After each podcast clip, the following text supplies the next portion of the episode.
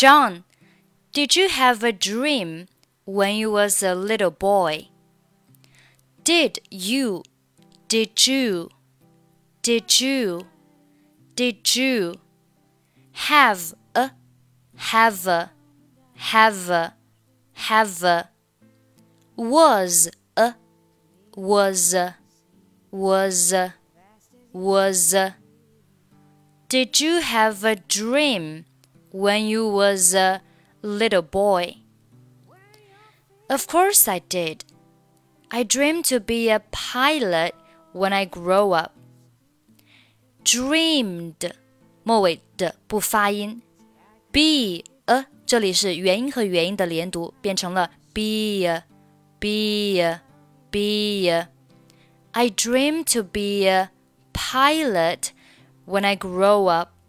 When I when I when I when I grow up，这里是元音和元音的连读，变成了 grow up grow up，中间是连读成了 w 的发音，grow up grow up。注意这里 up 末尾的 p 失去爆破，不用发音。When I grow up, when I grow up, I dream to be a pilot when I grow up. But unfortunately, but 末尾不发音，but unfortunately, I didn't realize it. Didn't 末尾不发音，realize it, realize it, realize it, realize it. I didn't realize it. I had the same experience with you. Had 末尾的不发音，same 和 experience same experience, same experience. I had the same experience with you. When I was a little boy, when I, when I, when I, when I was a, was a, was a, was a, when I was a, when I was a little boy, I dreamed to be a great scientist. Dreamed 末尾的不发音，be a 还是变成 be a be a great 末尾不发音。I dreamed to be a great scientist. But now you see, I'm just a common office clerk.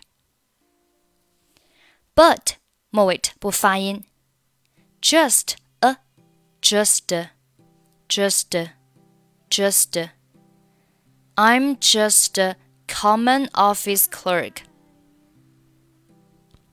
这里 common 和 office 也可以连读成 common office, common office, common office clerk, common office clerk. I'm just a common office clerk. Okay, forget about that. Forget about. Forget about. Forget about. Forget about that. Steven, do you have some practical dreams at present? At末尾不发音. At present. At present. I do. Now I'm working hard to learn English, and I want to be an interpreter someday. And I 连读 and I, and I, and I, and I want to be an be an 变成了 be an be an be an 和上面 be 和 a 的连读其实是一样的，中间呢都是要加上一个 e 的半元音。be an, be an, and I want to be an interpreter someday. You are promising. Just follow your dream and never give up. Just 末尾不发音，and 末尾的不发音，give up 变成了 give up, give up, give up, give up。注意这里 up 末尾 p 失去爆破，不用发音。give up, give up, give up. Just follow your dream and never give up. 好，下面我们从第一句话再慢速读一下。John, did you have a dream when you was a little boy? Of course I did. I dreamed to be a pilot when I grow up. But unfortunately, I didn't realize it. I had the same experience with you.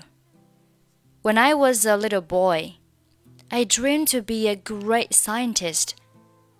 But now you see, I'm just a common office clerk. Okay, forget about that, Steven. Do you have some practical dreams at present? I do. Now I'm working hard to learn English. And I want to be an interpreter someday. You are promising. Just follow your dream and never give up.